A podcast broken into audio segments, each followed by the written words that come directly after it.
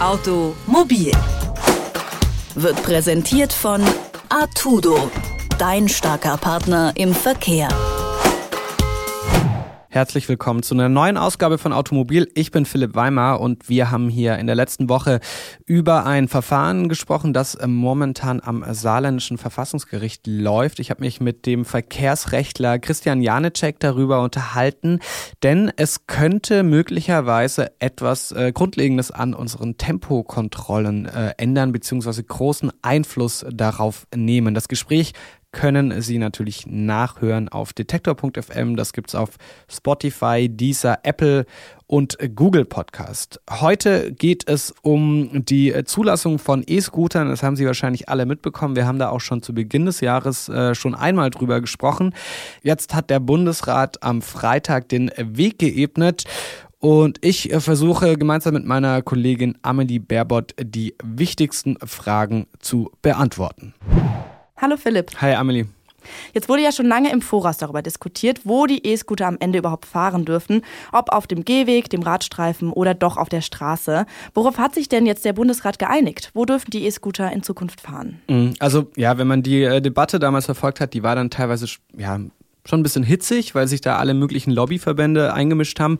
Und es sah dann auch lange danach aus, als dürften äh, zumindest langsame E-Scooter auf Gehwegen fahren. Aber das hat man äh, dann doch aus der Verordnung gestrichen. Das heißt, E-Scooter dürfen jetzt nur auf Radwegen fahren, beziehungsweise auf der Straße, wenn kein Radweg zu finden ist.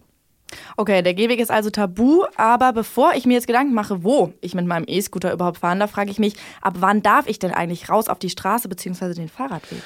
Also für die allermeisten Elektroroller äh, wird das noch eine Weile dauern. Es gibt äh, bereits Leute, die äh, sich so einen E-Scooter zugelegt haben. Äh, deren Roller brauchen aber, bevor sie dann auf die Straße dürfen, eine sogenannte allgemeine Betriebserlaubnis, kurz ABE, oder eine Einzelbetriebserlaubnis, kurz EBE. Wir sind ja immer noch in Deutschland.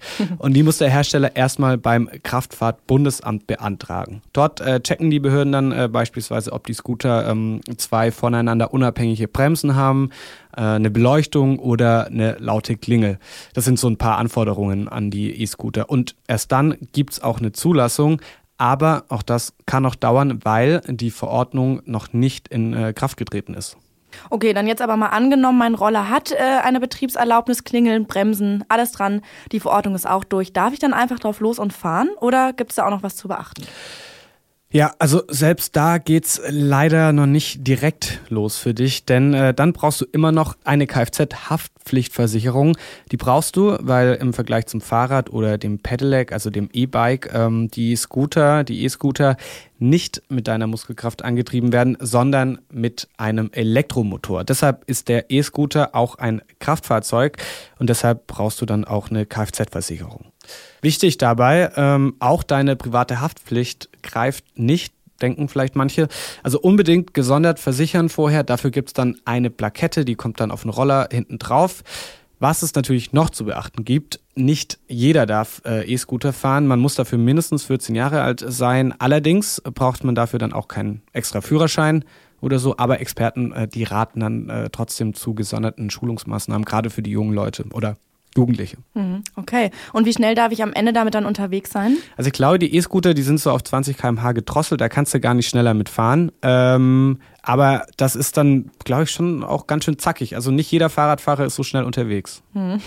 Also und wenn ich dann so schnell unterwegs bin, brauche ich dann auch einen Helm oder kann ich das selbst entscheiden, ob ich einen aufsetze? Ja, also das ist wie beim Fahrradfahren. Du brauchst äh, keinen Helm. Es gibt keine Helmpflicht, aber klar, einen Helm zu tragen ist natürlich äh, auf jeden Fall zu empfehlen, denn äh, in den USA, da gibt es die kleinen Scooter ja schon ein bisschen länger.